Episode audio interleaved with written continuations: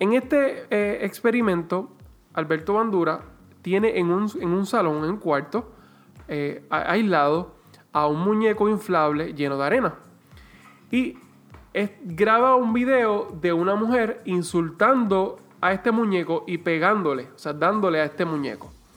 Luego, este video se lo presenta a varios niños. Lo que entonces, posteriormente, pone a esos niños en ese salón. Y adivinen qué, los niños también comienzan a insultarlo y a pegarle. Bienvenidos al podcast de Conducta Organizacional. Mi nombre es Ezequiel Cruz y quiero compartir contigo temas que son relevantes de los aspectos psicológicos en el ambiente de trabajo.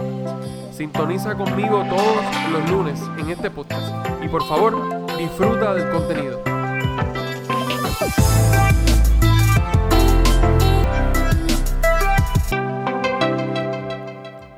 Muy contento de estar compartiendo con ustedes un episodio más aquí en tu podcast Conducta Organizacional. Y como ya bien mencioné, mi nombre es Ezequiel Cruz y quiero poder compartir contigo el tema del aprendizaje social. El aprendizaje social se puede considerar como un enfoque sociocomportamental dentro de la psicología, que también puede ser llamado como modelaje, aprendizaje vicario, imitación o aprendizaje por observación. El aprendizaje social puede transmitir información. No necesariamente cuando hablamos de observación nos referimos o limitamos a la parte visual, sino que esta información también se puede adquirir eh, de forma visual, auditiva, olfativa, en fin, utilizando todos los sentidos. Entonces, cuando hablamos del aprendizaje social, es sumamente necesario mencionar al gran Alberto Bandura, o también Albert Bandura, este canadiense, que fue profesor en la Universidad de Stanford y que sus investigaciones aportaron muchísimo al behaviorismo o al conductismo, ¿verdad? Cualquiera de las dos palabras está correcta, eh, dentro de la psicología y que lamentablemente eh, hace ya unas semanas eh, falleció. Y pues Alberto Bandura, eh, lo que básicamente uno de sus predicamentos principales es que las conductas son imitadas, pero estas no se reducen solamente a las consecuencias de la conducta. También hay unos factores internos y externos que llevan a las personas a aprender. Y para esto, entender el contexto el cual Alberto Bandura se refería debemos mencionar algunos antecedentes que para ser bien puntuales voy a mencionarles dos de ellos. En primer lugar vemos a lo que es el condicionamiento clásico. El condicionamiento clásico por Iván Pavlov, eh, un filósofo, eh, básicamente lo que demostró a través del experimento con un perro fue que hay un estímulo y luego del estímulo viene una respuesta. Más adelante, eh, Skinner fue el, precursor, ¿no? el creador de lo que se llamó el condicionamiento operante. Aquí Skinner lo que, lo que plantea es lo siguiente.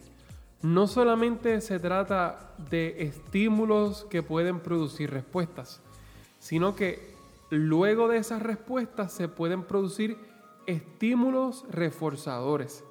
Es decir, estímulos eh, provocados intencionalmente, que ya puede ser un refuerzo positivo o negativo, o un castigo positivo o negativo que puedan influenciar en la conducta de modo que luego puedan provocar una respuesta también condicionada. Estas eh, ambas teorías les invito que si tienen mucha curiosidad por ello, les invito a que las estudien. Eh, son teorías muy ricas eh, que nos van a hacer entender mucho sobre el comportamiento y cómo se ha ido formando estos antecedentes para llegar a lo que estamos hablando hoy, sobre el aprendizaje social. Bandura entonces critica a Skinner porque entonces lo que está diciendo es reduce el aprendizaje a estímulos internos, es decir, a los estímulos que la persona individualmente está recibiendo. Y para esto él hace un experimento eh, con lo que se le llama el muñeco bobo. En este eh, experimento, Alberto Bandura tiene en un, en un salón, en un cuarto, eh, aislado a un muñeco inflable lleno de arena. Y graba un video de una mujer insultando a este muñeco y pegándole, o sea, dándole a este muñeco. Luego, este video se lo presenta a varios niños. Lo que entonces, posteriormente, pone a esos niños en ese salón. Y adivinen qué, los niños también comienzan a insultarlo y a pegarle, así como estuvieron viendo en el video.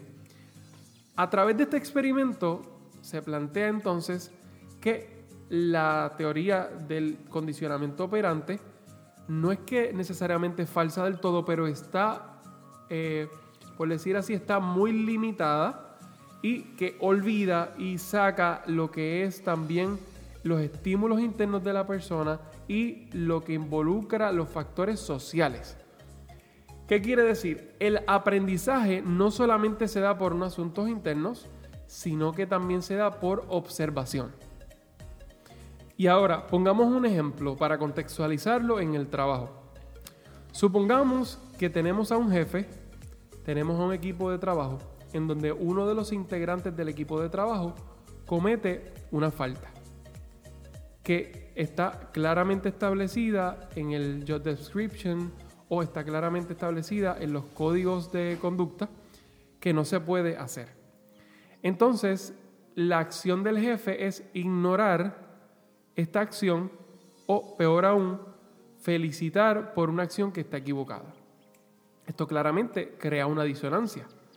Pero la implicación, eh, que pueden ser muchas claramente, desde las dimensiones morales, dimensiones éticas, eh, dimensiones eh, psicológicas, etcétera, etcétera, pero particularmente yéndonos a esta teoría del aprendizaje social, puede provocar no solamente que el individuo que, cometió la acción eh, eh, sea reforzada esta conducta y continúe haciéndola, sino que también los, los demás integrantes del equipo de trabajo que estuvieron presenciando a este hombre teniendo esa acción y luego siendo felicitado por su jefe, pues puede también ser reforzada la conducta para que otras personas la sigan haciendo. De igual manera, poniéndolo en el sentido contrario, que una persona cometa una buena acción, ésta sea reconocida y felicitada por su jefe, entonces puede también impactar en la conducta de su equipo de trabajo, ya que tal vez ellos también quieran recibir ese reconocimiento y por, consecuente puedan también imitar esa conducta. Estos son solo algunos de los ejemplos que quiero ir más específico en el próximo episodio para entonces contextualizar la teoría del aprendizaje social según Alberto Bandura en nuestros contextos organizacionales. Te invito a que sigas conectado en estos podcasts y nos veremos en la próxima. Un gran saludo para ti. Gracias por ser parte del podcast Conducta Organizacional. Por favor, comparte con nosotros tus comentarios y preguntas sobre el tema para poder responderles y enriquecer el contenido. No dudes en contactarnos para cualquier duda en conductaorganizacional.com. Hasta la próxima.